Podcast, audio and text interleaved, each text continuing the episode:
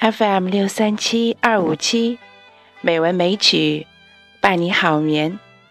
亲爱的朋友，晚上好，我是知秋。今天是二零一六年十二月十一日，欢迎您收听《美文美曲》第七百八十三期节目。今天，知秋为大家分享一篇。我们的老朋友丁国新老师为大家提供的一篇原创文章《故乡记事》，赣南丁家上红梁。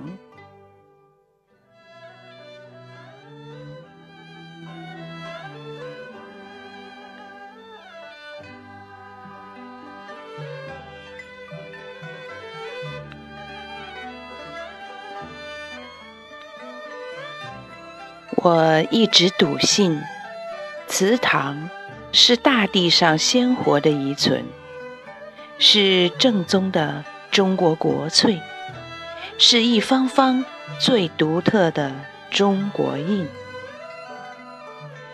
一座祠堂就像一位母亲，虽历尽沧桑，却总是天下儿女向往的地方，在那里。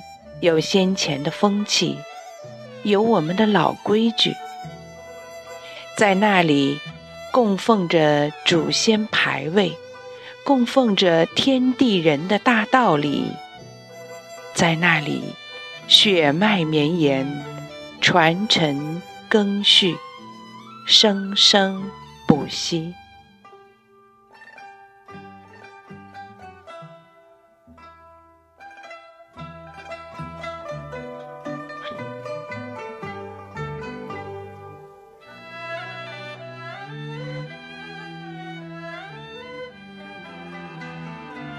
离开故乡，于都新碑看老，整整四十三周年了。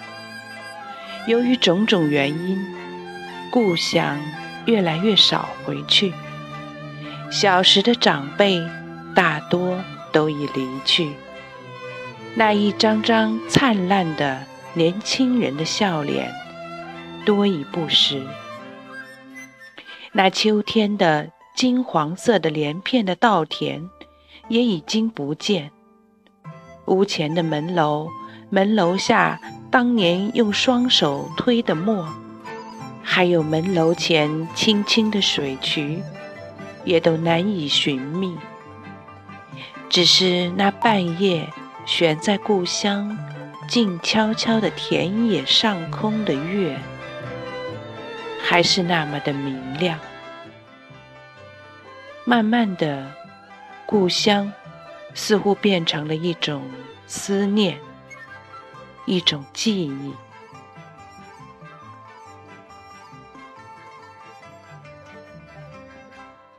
我一九七三年离开家乡时，我们家族二十多户人家共有的土木结构的钟理宫小祠堂，里面还热热闹闹的。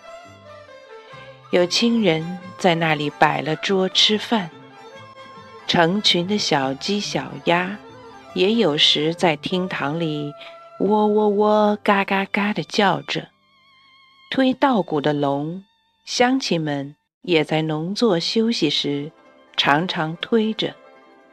那种稻谷因龙旋转而脱稻壳的沙沙响声，至今。还记忆犹新。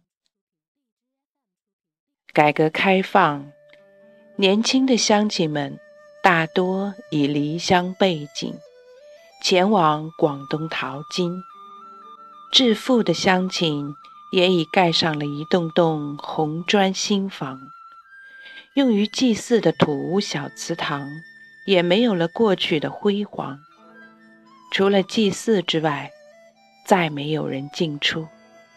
而且在前两年因年久失修雨水侵蚀。小祠堂还在一梅雨季节里突然倒塌了。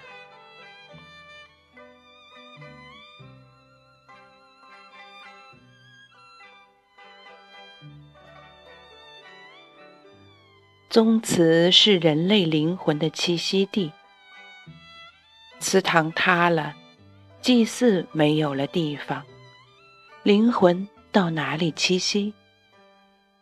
于是乡亲们决心重建。乡亲们说干就干，说做就做，在一班年轻人领头下。在几位年长者的掌舵下，很快就成立了理事会，重修中理工宗祠。二零一六年农历四月初九动工，农历五月十九启门，进度顺利。农历八月十九便进入宗祠建设的重要一环——上红梁。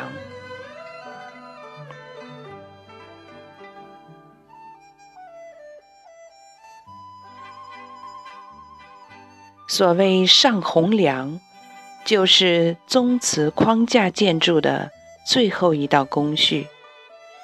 梁要到深山里去找，既要粗又要长，在匠工的精心制作下，红梁两头变得一样粗细。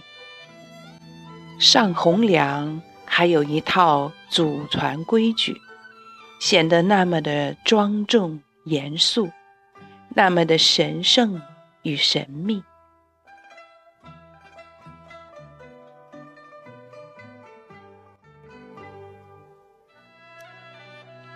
为了见证这神圣的时刻，在外打工和工作的乡亲、家人都不远千里回到家乡。我也在八十公里开外的赣州，在夜间。回到久别的故乡，乡亲们在夜间敲响了只有在节日才会敲响的锣鼓，一方面以表示对在外工作的亲人回到故乡参与上红梁给予最热情的欢迎；另外也表示对这一神圣时刻到来的期盼。家人们自觉涌现奉献的烟花、鞭炮堆满了门前。农历二十日凌晨一时，这神圣的时刻即将来临。乡亲们在虔诚地做着各种准备。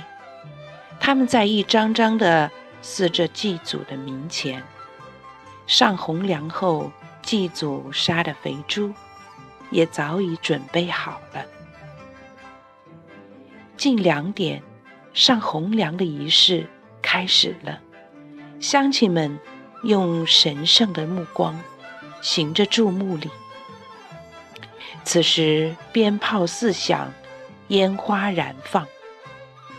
点燃的烟花升到天空，五颜六色：蓝的、红的、紫的。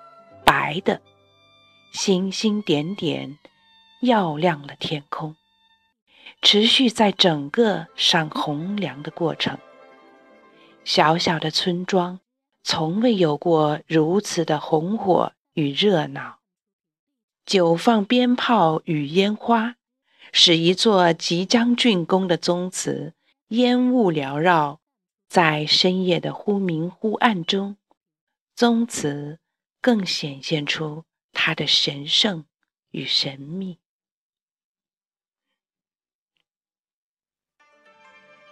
两根红梁用红布紧紧包裹着，上面写有祝福的文字。梁的中间也缠有银钱，一个红色的装有神秘物品的布袋挂在红梁的中间。两根红梁分别放在了盛满了稻谷的箩筐上。盛满稻谷的箩筐，预示着五谷丰登，预示着农家美好生活的未来和农家对未来美好生活的祝福。上红梁的好时刻到了，洪良在地理风水师的指导下，在钟理公宗祠后生的协助下，通过红绸带的拉动，慢慢的升上了屋顶。两根红梁经过大家近一小时的努力，在临天亮、离公鸡鸣叫还有三个多小时的时候，终于。分别升到了宗祠的屋顶和门楼的楼顶。兴高采烈的乡亲们，在这喜悦的时刻，把一头两百来斤的大肥猪夹到条凳上宰杀，以祭祀祖先。钟礼公的子孙们站立在上红梁后的宗祠前。向祖先们默默的致礼，盖着红纸以示吉祥的肥猪趴在地上，头向着宗祠。乡亲们杀鸡杀鸭，燃起香烛，祝愿家族繁荣昌盛，世世太平，代代安康。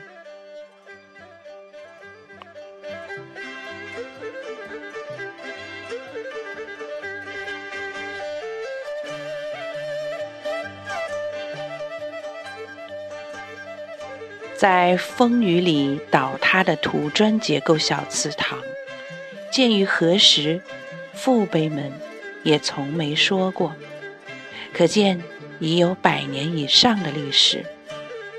而在我们这一代，能用红砖代替土砖，用砖混钢筋结构重建宽阔高大的新的宗祠，也确是幸事。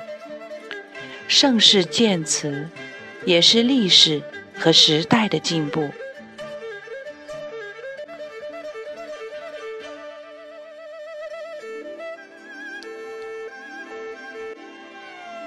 祠堂，我们的祠堂，我们的老祠堂。祠堂在，即如在，即如在。倍思亲，既如在，一切在。让我们感恩于祖先，感恩于伟大而繁荣的祖国。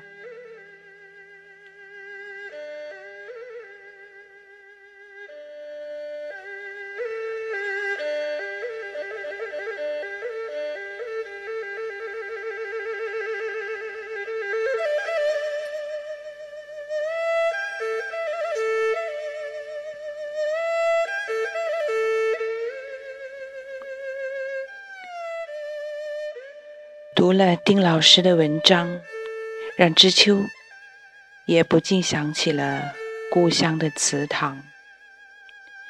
曾经听母亲说，我也是入了家谱的。作为女儿，能被纳入家谱，是母亲的骄傲。家乡的祠堂，知秋也曾经见过。但是最近几年，城市扩建，家里的老屋已经被拆迁了，想必祠堂也已经不在了吧？那么，以后我们的灵魂会在哪里栖息呢？